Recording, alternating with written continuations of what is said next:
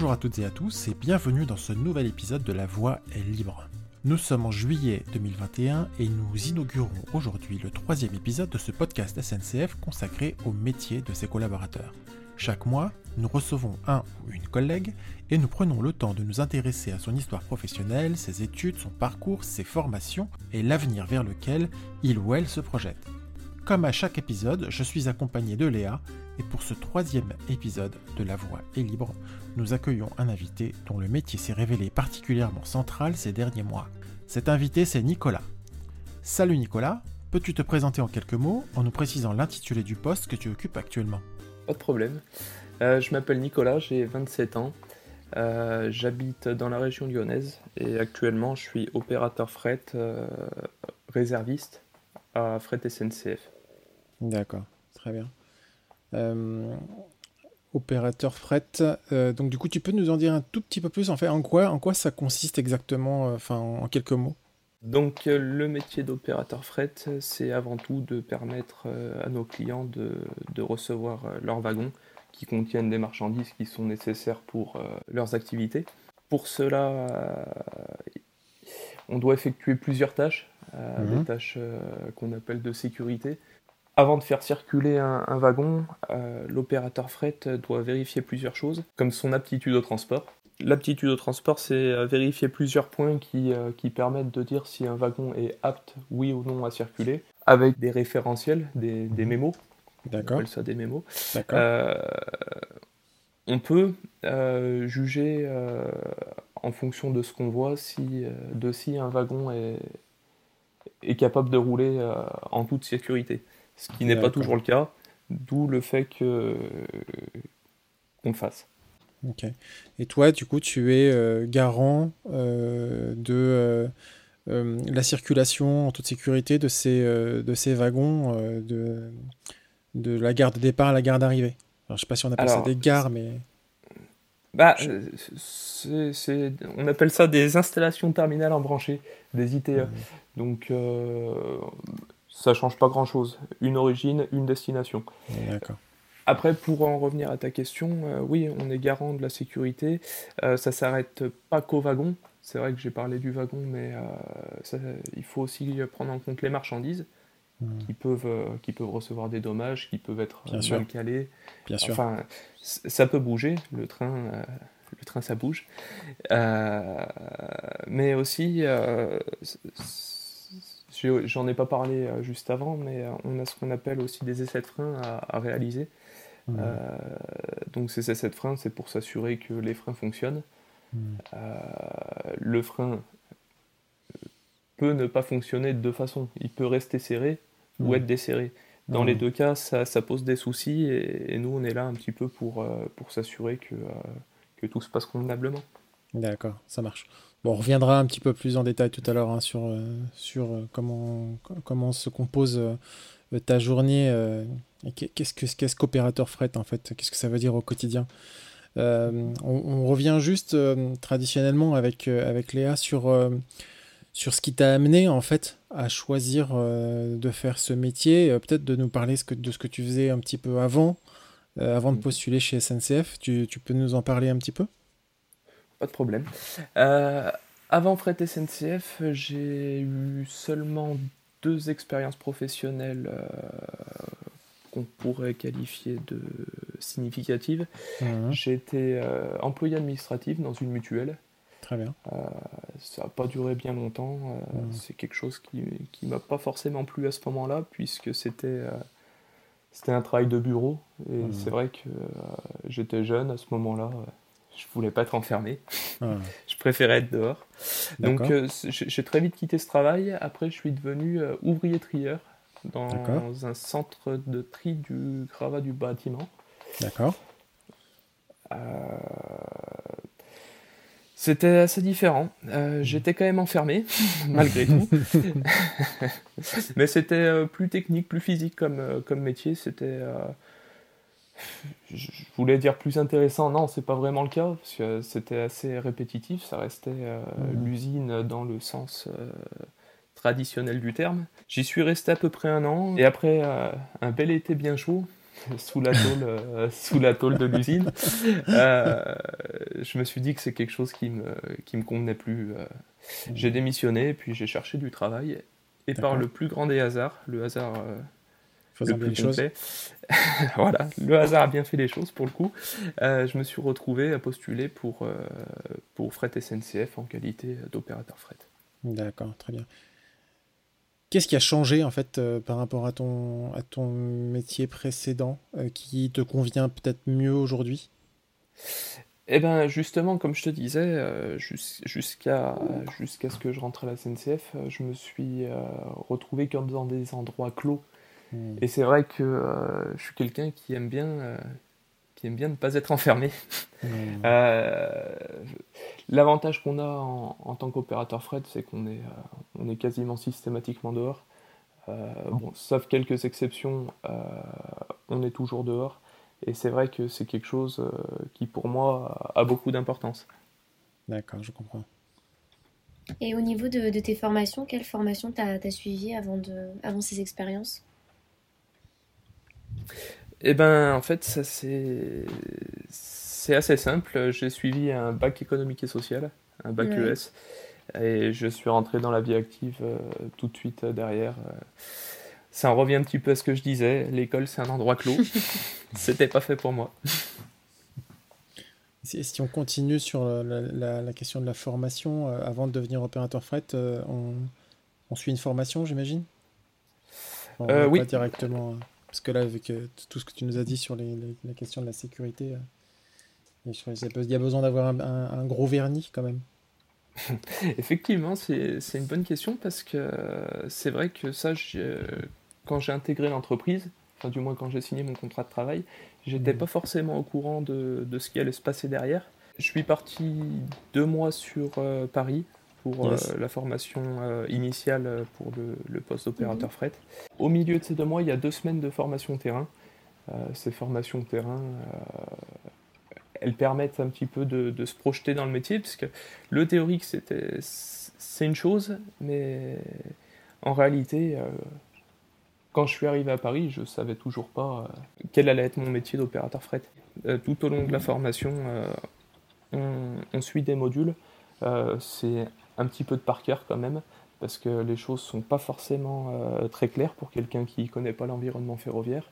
Mmh. Euh, il y a des choses à apprendre, ces choses-là sont importantes et, nécessaires pour euh, la bonne organisation de notre travail derrière. Mmh. Comment, comment, ça fonctionne du coup Donc là, tu as, as, un certain nombre de matières et puis à la fin, c'est sanctionné par, par un examen Comment, comment, comment on valide le fait que tu, que tu es euh, apte du coup à prendre ton poste? Alors c'est euh, à peu près ça, sauf qu'on a un examen à chaque module. Euh, chacun de ces modules a une durée plus ou moins différente. si je dis pas de bêtises, si je me souviens bien, on commence par le module initial d'entrée dans l'entreprise. Donc ce module reprend quelles sont les branches, l'organisation de l'entreprise au sens euh, global.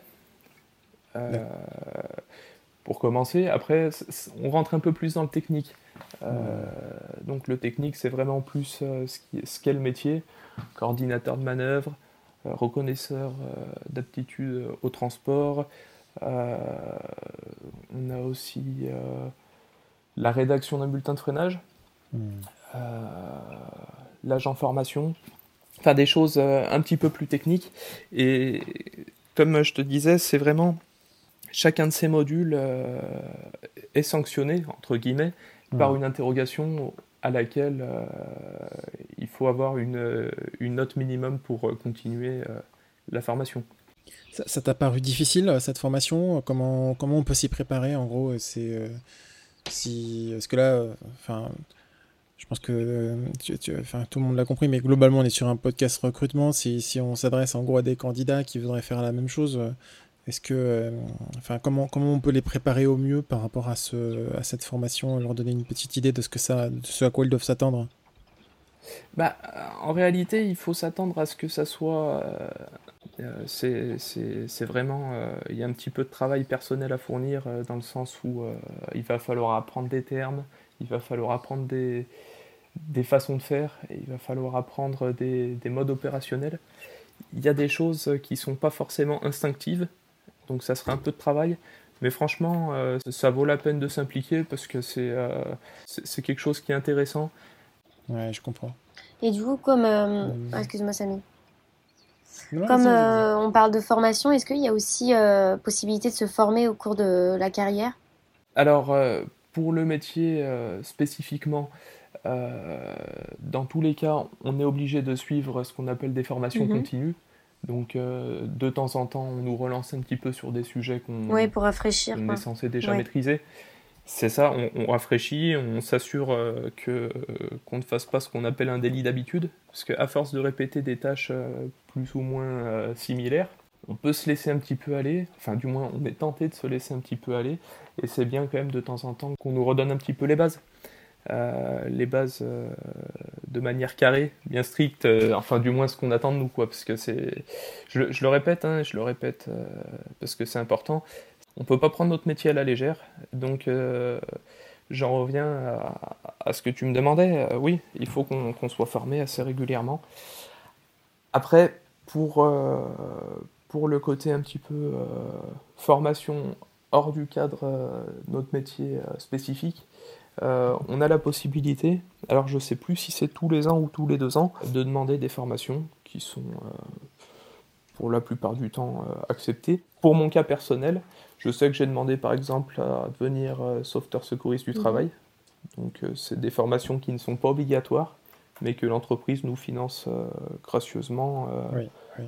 C'est quelque chose euh, qui est quand même intéressant euh, de pouvoir faire par le biais d'une entreprise qui n'est pas forcément obligée de, Ah, nous... Carrément, carrément. Moi, Voilà, moi, c'est pour la- l'avoir faite également, euh, euh, comme, comme toi. Euh, Mhm. Après l'avoir faite, d'ailleurs, Léa, si tu l'as jamais faite, euh, je te- je t'encourage vra- vraiment à la faire. C'est euh, c'est limite une, une formation qu'on devrait faire à l'école. ouais, ouais. Voilà, c'est- comme on dit, ça va sans dire, mais ça va mieux en le disant. Une fois que tu as suivi euh, les, euh, les, les deux, trois trucs à savoir, euh, tu te sens un peu mieux après. Parce que tu te dis que si jamais il y a un souci, tu, tu peux intervenir, mais pas seulement dans le boulot, tu peux aussi intervenir pour tes proches, pour, pour les gens que tu croises dans la rue. euh, c'est énorme comme formation. Euh, Juste reviens sur, euh, sur le moment où tu, tu as postulé sur, euh, sur ce poste-là. Tu, tu, tu disais que c'était un hasard, mais euh, est-ce que le fait que, que c'était SNCF, c'était un choix éclairé ou tu aurais pu postuler vers une autre boîte? Comment ça s'est passé? Pourquoi tu as choisi SNCF et, puis, et pas, pas, pas RATP ou une autre, une autre entreprise? La RATP, simplement parce que j'habite pas à Paris. Mais, euh, C'est logique. Après, euh, non, sincèrement, c'était c'était un hasard. Après, c'est vrai que euh, le fait de, de voir euh, SNCF dans l'offre, ça m'a un petit peu aidé à franchir le pas de, de postuler, dans le sens où Mhm. euh, c'est quand même une grande entreprise. Aller travailler à la SNCF, c'était aussi euh, la possibilité pour moi de me dire que euh, j'aurai un travail qui, est- qui aura du sens. C'est c'est peut-être bête à dire, mais euh, travailler à la SNCF, c'est travailler pour le service public malgré tout. Ouais, ouais. Et, euh, et c'est vrai que c'est motivant, euh, c'est motivant dans le sens où, euh, où on se dit que euh, qu'on ne travaille pas simplement pour travailler. Euh, quelque part, euh, il y a, il y a quelqu'un ou quelque chose qui attend euh, qu'on fasse notre travail et, euh, et c'est ça motivant. donne du sens, ouais. Mais c'est- loin d'être un bullshit job, euh, comme on, comme on dit. Non, non, pas du tout. C'est Ouais. même tout l'inverse. Euh, Ouais, c'est euh, c'est un métier où on n'y vient pas en reculant. Ouais. On a l'impression de compter et de faire quelque chose qui, qui va, qui va servir à la, à, la à la collectivité en plus. Eh ben, t'as mieux résumé ce que je voulais dire que qu'est-ce que j'ai dit, mais euh, c'est exactement ça. Je l'ai juste dit différemment, exactement- mais tu, tu l'as très bien dit, t'inquiète. Au moment où tu as postulé, ton parcours de recrutement, tu, peux nous le raconter un petit peu? Est-ce que tu te souviens de petites choses qui t'auraient marqué? Au moment où j'ai postulé, c'est vrai que c'était assez, euh, euh, spécifique parce que jusqu'à maintenant, à chaque fois que j'avais postulé euh, pour, pour un emploi, c'était quelque chose d'assez sobre, un entretien classique, oui, non, embauché, pas embauché, tout allait très vite. Dans l'entreprise, c'est légèrement plus compliqué. Euh, on postule un poste, on est premièrement contacté pour un entretien téléphonique. Ensuite, si ça s'est bien passé, on est contacté pour euh, des entretiens psychotechniques. Donc euh, on se rend dans un centre euh, où on doit répondre à des questions afin de déterminer notre, notre psychologie, entre guillemets. Mmh. Par la suite, à la fin de tous ces tests-là, on a deux nouveaux entretiens avec un psychologue, un conseiller métier, mmh quelqu'un qui, qui va nous expliquer un petit peu le métier euh, en essayant de déceler un petit peu euh, notre attitude vis-à-vis de ce qu'il nous dit. D'accord. Euh, ensuite vient la visite médicale. Alors ça c'est pareil. Jusqu'à maintenant j'avais j'avais jamais connu quelque chose d'aussi complet. Hmm. ouais, on y passe quasiment la journée à la visite médicale. On hmm. rencontre plein de spécialistes. Euh, je me souviens d'avoir vu un cardiologue, un ORL, hmm.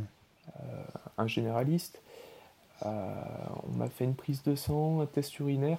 Enfin, c'est quelque chose d'assez complet. On sait que quand on ressort de la visite médicale, on est, on est en forme. c'est Ou pas. c'est bien, ça te fait, ça te fait un check-up gratuit en, plus. C'est exactement ça. Non, mais c'est bête à dire, mais c'est vrai que quand on ressort la visite médicale, on est soulagé.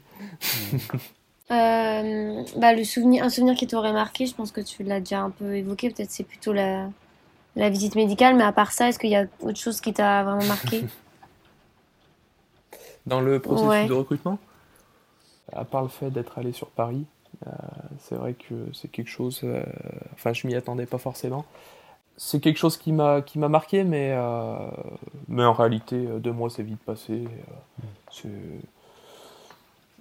c'était quand même une bonne expérience malgré tout. Euh, donc du coup là tu, euh, tu as postulé, tu, euh, tu, as passé tous les tests, tu as ton tampon, tu pars en formation, donc tu nous as raconté tout à l'heure que c'était quand même un, un, gros morceau mais que mine de rien ça valait quand même le coup de, de, de tenir bon.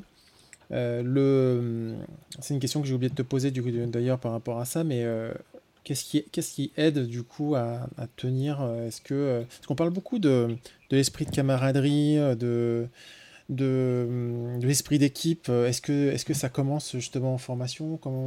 Est-ce que c'est quelque chose qui, qui compte pendant cette phase-là? Bah tu vois, c'est marrant que tu me poses la question, parce que c'est c'est quelque chose qu'on retrouve tout de suite dès le processus de, de recrutement, entre guillemets. Ces collègues-là qui sont rentrés avec moi dans l'entreprise, euh, je, les vois encore aujourd'hui. quoi. C'est euh, sans parler du cadre professionnel, on, arrive à s'appeler. Ça, c'est, euh, ça va quand même un petit peu plus loin que le, travail. C'est, c'est quelque chose qu'on, qu'on arrive à ressentir. C'est quelque chose qui existe aussi ailleurs, mais je l'ai, je l'ai trouvé un peu plus accentué au sein de l'entreprise. Ça, ça, crée des, ça crée des liens. Exactement, exactement. Euh, on peut dire que j'ai des collègues qui sont devenus des copains aujourd'hui. Euh, c'est quelque chose euh, ouais, d'assez, d'assez important de pouvoir travailler dans ces conditions avec des personnes avec qui on se sent bien. Quoi. Et pendant la formation, c'est quelque chose qui aide le fait d'être soudé ou... Ouais, franchement, ouais. ouais, ouais c'est, c'est quelque chose c'est quelque chose qui aide vraiment parce que je me souviens que à Paris là donc forcément je connaissais pas grand monde, c'était loin de chez moi. Euh, enfin, le soir, c'est un petit peu euh, morose. Mmh. c'est mmh. pas terrible. Et c'est vrai qu'avec les collègues, euh, on essayait de sortir, on, allait visiter un petit peu la capitale, on sortait boire un coup après la formation, on s'aidait à réviser. Enfin, c'est des choses. c'est des choses ouais, qui m'ont marqué au final, tu vois, ça, ça reprend mmh. un petit peu la question de Léa. si je devais retenir une chose de, de mon passage à Paris, c'est peut-être euh, cet esprit de camaraderie. Très bien. Est-ce que tu pourrais nous, décrire un petit peu ton quotidien, s'il y a une, journée type, pour un peu qu'on visualise euh Je peux pas vraiment dire qu'il y ait de journée type, puisque même si les journées euh, peuvent se ressembler, c'est rarement le cas. Il y a quand même des, étapes hein, qui, sont, qui sont là tous les jours, on n'y déroge pas. Je sais que quand on arrive au travail tout de suite euh, avec les collègues, on, fait un point sur la mhm. journée. On essaye euh, de s'organiser pour euh, faire le travail au mieux Et mine de rien, c'est important parce que la moindre petite variation peut faire un gros écart sur la journée. Le wagon en plus, le wagon en moins sur mon train, peut faire une grande différence dans le sens où si j'ai un wagon de plus, mon organisation habituelle, elle est chamboulée. Je suis obligé de, travailler différemment et c'est des choses qu'il faut qu'on arrive à prévoir un petit peu en avance pour pas se retrouver euh, bloqué euh, devant le fait accompli. Et c'est des choses euh, qui peuvent arriver. On peut se retrouver bêtement bloqué et on sera bien embêté. c'est clair. Après, bon, on a, on a, des tâches, comme je le disais un petit peu précédemment, qui sont récurrentes. La reconnaissance aptitude au transport, le fait de vérifier la conformité des wagons, les essais de frein, le fait de vérifier le serrage, des serrages des freins, euh, la rédaction d'un bulletin de freinage, parce que ça c'est pareil, c'est une tâche qui est essentielle dans le sens où sans ces informations-là, le train ne peut pas circuler, parce que la locomotive, si vous voulez, on doit renseigner dans la locomotive les caractéristiques du freinage du train. Après, d'un point de vue plus spécifique à mon cas, les journées types existent encore moins dans le sens où euh, je suis ce qu'on appelle réserviste. Un réserviste, c'est quelqu'un qui n'a pas un emploi du temps fixe. C'est-à-dire que du jour au lendemain, euh, mon travail peut se faire euh, à des heures différentes, sur des lieux différents. Moi, actuellement, je travaille sur plusieurs gares. c'est quelque chose qui, qui n'est pas commun. Mes collègues travaillent à un endroit, ils restent à l'endroit, ils maîtrisent l'endroit.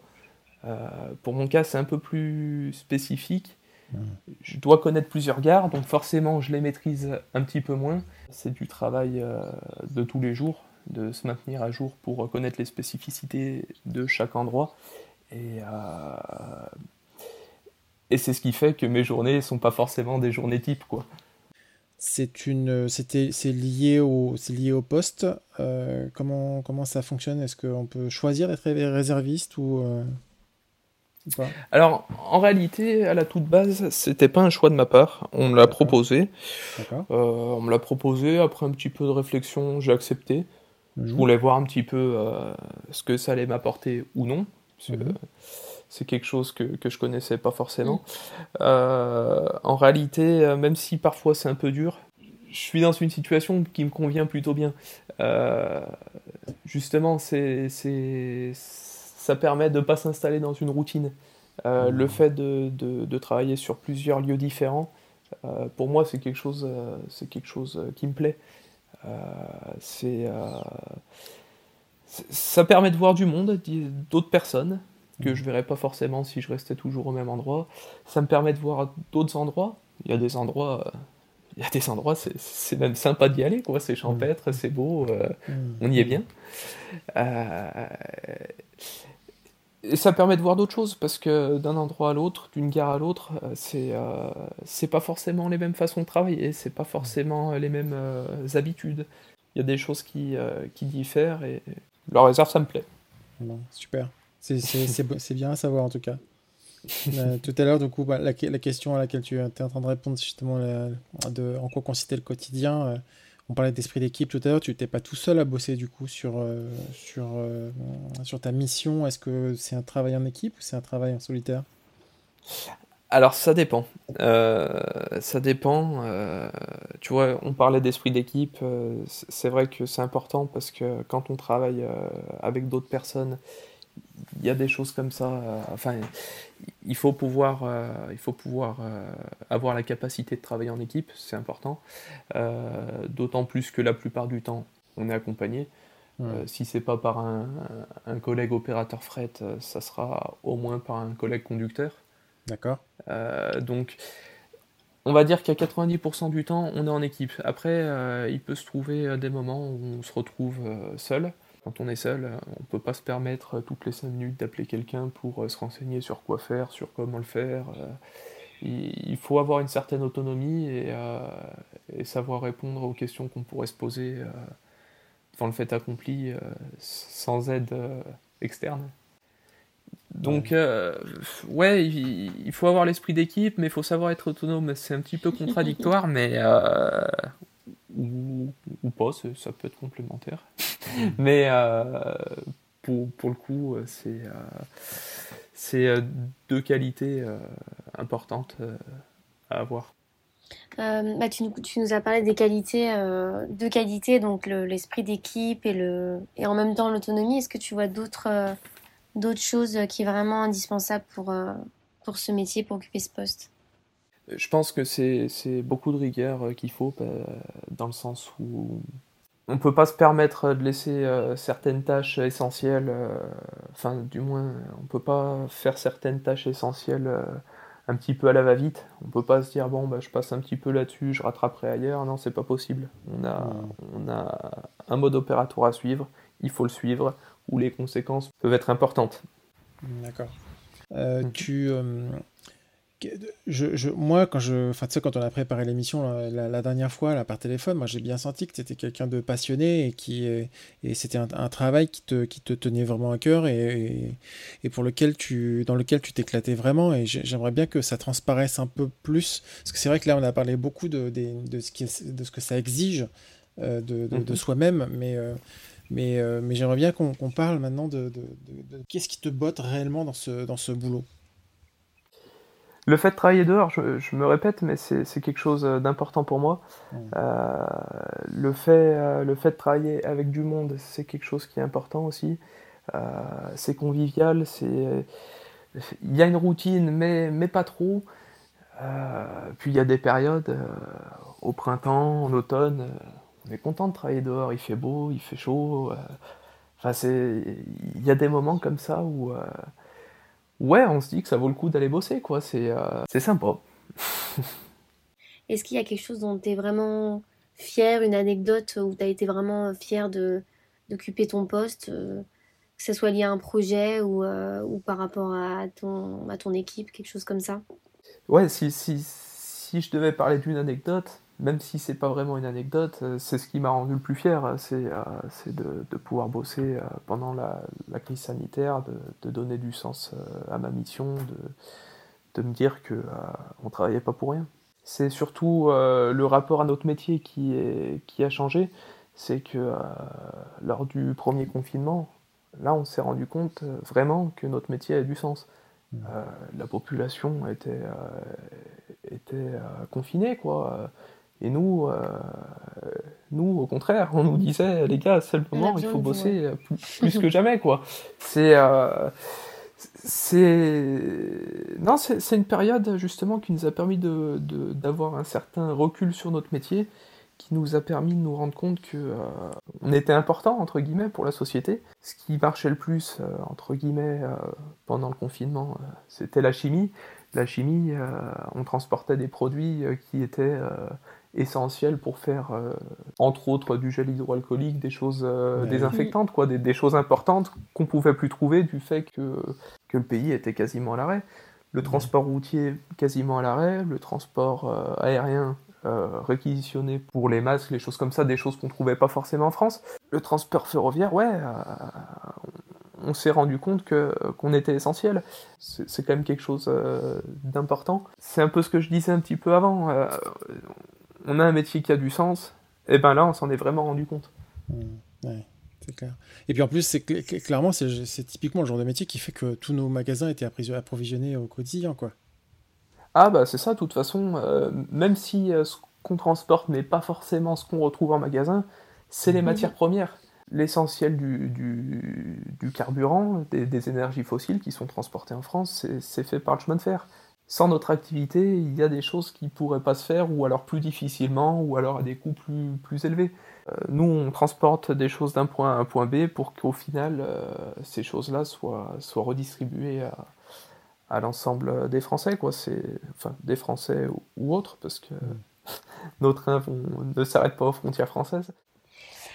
Euh, est-ce qu'il y a des perspectives de, carrière qu'on peut construire? Est-ce qu'on peut se projeter sur l'évolution de ce poste il y a, des perspectives, euh, parce que je n'ai pas abordé le sujet, mais euh, il en réalité euh, deux types d'opérateurs fret. On a l'opérateur fret desserte, ce que j'occupe comme poste, et l'opérateur fret triage. Quand on, quand on commence euh, le métier d'opérateur fret, la plupart du temps, on commence en triage. C'est un travail un petit peu différent, dans le sens où on se déplace un peu moins, on s'occupe des trains qui rentrent sur site, donc nous, on ne sort pas du site. Pour se faire la main, c'est quand même quelque chose qui, est intéressant, l'opérateur triage. ça nous apprend le métier un peu plus tranquillement un peu plus. Euh, c'est un métier un peu plus répétitif, mais qui, est instructif malgré tout. J'essaye de voir par rapport à mon cas, parce que c'est vrai que j'ai commencé dans le triage de Ciblin. J'étais opérateur mhm, fret. Mhm, mhm. Mon métier, c'était euh, atteleur d'etteleur. Je devais atteler des wagons ou dételer des wagons.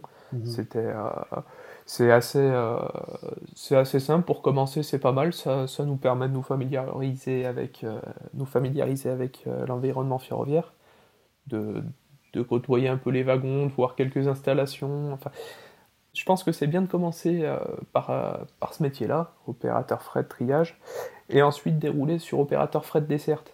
Donc un métier un peu plus complet, un peu plus complexe, euh, mais qui permet de voir de différentes choses, de, de sortir un petit peu, de, de, de, donner un peu plus de sa personne, dans le sens où c'est euh, c'est aussi de la réflexion qu'il faut avoir euh, dans ce métier-là. Il, y a, des cas de figure où, euh, où, le mode opératoire ne sera pas forcément adapté. Il, faut, il faudra réfléchir à d'autres solutions pour exécuter sa mission. Voilà, c'est un premier type d'évolution. On peut passer d'opérateur fret triage à opérateur fret desserte. Ensuite, au bout de quelques années d'ancienneté, il nous est proposé de passer des examens euh, on a la possibilité de passer des examens au bout de 6 ans d'ancienneté. Ces examens nous, nous permettent euh, d'obtenir un, grade, par exemple technicien commercial. C'est des sessions euh, écrites et un oral à, présenter devant un jury. Si on obtient cet examen, ça nous permet de passer du collège d'exécution à la fonction d'agent de maîtrise. Ce qui est bien avec la SNCF, c'est que c'est quelque chose qu'on voit plus trop actuellement. Euh, on peut être ouvrier et se retrouver cadre en fin de carrière. Il n'y a, pas de, a pas vraiment de barrière. Euh, si on a la volonté de faire quelque chose, on peut avancer. Ouais, qu'on se donne les moyens aussi. Hein. Après, c'est sûr qu'il faut. c'est une question de euh, volonté, il faut du travail, mais, mais c'est quelque chose qui est faisable. Ouais, c'est clair. Et c'est pas le cas de partout, donc c'est quand même. moi, je trouve que c'est quand même intéressant d'en parler. Euh, ouais, c'est pas le cas de partout. C'est une entreprise où on a encore la possibilité d'évoluer euh, à force de travail. Euh, je pense que c'est c'est pas négligeable, quoi. Ok, bah écoute, moi ça me paraît pas mal. On va finir sur la dernière, les deux dernières questions. Alors avant la, question d'ouverture, je te, je, te, je te, les laisse du coup. Est-ce que tu, tu, aurais un conseil, Nicolas, en or à donner aux, aux candidats qui voudraient faire le même métier que toi et qui hésiteraient un petit peu à se lancer? Eh ben, ça, ça, va être assez expéditif. Euh, le seul conseil que je pourrais leur donner, c'est de foncer, quoi. Ça, ça vaut le coup, c'est quelque chose, ça en vaut la peine, c'est un bon métier, c'est sympa au quotidien, c'est... Parce que bon, maintenant, ça fait un petit peu, un petit peu de temps que j'y travaille, euh, je peux parler un petit peu avec un peu de recul, ça, ça vaut le coup de, de tenter l'aventure. Ok. Et qu'est-ce qui pourrait bloquer, d'après toi, un candidat à postuler et comment le convaincre s'il y a quelque chose qui qui lui fait un peu peur euh, pour se lancer. Ce qui peut un peu bloquer, c'est le fait de plonger dans l'inconnu. C'est un métier qu'on connaît pas trop. Euh, je vois mon cas personnel, quand on me demande où je travaille, je dis eh ben, à la SNCF. On me pose deux questions. Est-ce que je suis conducteur ou est-ce que je suis contrôleur? Euh, Voilà, le, truc c'est que c'est que euh, ouais, c'est assez binaire pour, euh, pour les gens de l'extérieur, donc forcément ceux qui cherchent à postuler, pour euh, la plupart, pour pas dire pour la totalité, ne connaissent pas le métier. Donc c'est un peu flou. c'est s'engager dans quelque chose qu'on connaît pas, c'est toujours compliqué. Mmh. Ça laisse, ça laisse des questions, ça laisse des interrogations. Il faut passer un petit peu au-dessus de ça. C'est un métier intéressant, c'est un métier qui permet de voir des choses, c'est un métier qui laisse des opportunités. Je pense qu'il faut, il faut passer, euh, passer l'étape de l'interrogation et, se dire euh, que ça vaut le coup d'essayer, euh, de tenter l'aventure et que ceux qui auront sauté le pas ne seront pas déçus. Voilà, nickel. Bah, écoute, on va arriver sur la conclusion du, du podcast déjà, on va commencer par te remercier pour ton, témoignage. Le credo, en gros, de, la voie libre, c'est de se dire que bah, Nicolas, il n'est pas seulement opérateur fret, euh, il s'intéresse peut-être aussi à autre chose. Nicolas se définit aussi peut-être par les choses qui, l'intéressent. Est-ce que tu aurais des trucs à nous, à nous conseiller dans ce que tu as pu lire, voir, écouter, ce que tu veux? Eh ben écoute, si, si je pouvais vous conseiller un film que j'ai vu bah, hier, ou du moins que j'ai revu hier, mhm. c'est marrant parce que je l'avais oublié ce film et je devrais pas parce que je l'ai vraiment trouvé sympa. C'est le film 1917. Euh, Je ah. sais pas si un j'ai pas, encore vu, pas encore vu celui-là. Euh, voilà, un film de Sam Mendes euh, sur, bah, sur la, la, Première Guerre mondiale. c'est l'histoire de deux soldats qui doivent, qui doivent partir entre guillemets en mission suicide. Euh, c'est quelque chose qui. On leur demande de faire quelque chose qui n'est normalement pas réalisable pour, euh, pour des humains bien formés, quoi. Au-delà du scénario, qui, euh, qui pour moi est un petit peu commun au, film du genre, c'est la, la, façon de faire, la réalisation. C'est comme c'est filmé, c'est vraiment, c'est vraiment particulier. C'est exactement ça. on a l'impression que le film est tiré de. Il n'y a pas de coupure, ouais, c'est ça. Alors je suppose que ils se sont laissés la possibilité de le faire, mais, mais euh, en tout cas à l'œil ça, ça se voit pas. On a l'impression que c'est vraiment euh, fait en une seule fois et euh, ça rend ça rend le film vraiment immersif. C'est atypique et des fois les choses atypiques, bah, c'est des choses qui marchent. Donc je vous le conseille vraiment. Eh bien écoute Nicolas, merci encore pour avoir accepté de te prêter au jeu de l'interview et puis pour cette recommandation cinématographique. Pour nos auditeurs, n'oubliez pas que si vous souhaitez postuler pour entrer chez SNCF et devenir opérateur fret comme Nicolas, il vous suffit de postuler sur notre site emploi.sncf.com. Sachez qu'il existe à l'heure où nous publions ce podcast plusieurs offres d'opérateurs fret non seulement en région Auvergne-Rhône-Alpes, mais également en région Grand Est dans le département de la Moselle. De notre côté, nous nous retrouvons avec Léa le mois prochain pour découvrir la voix d'un autre collaborateur, et d'ici là, portez-vous bien.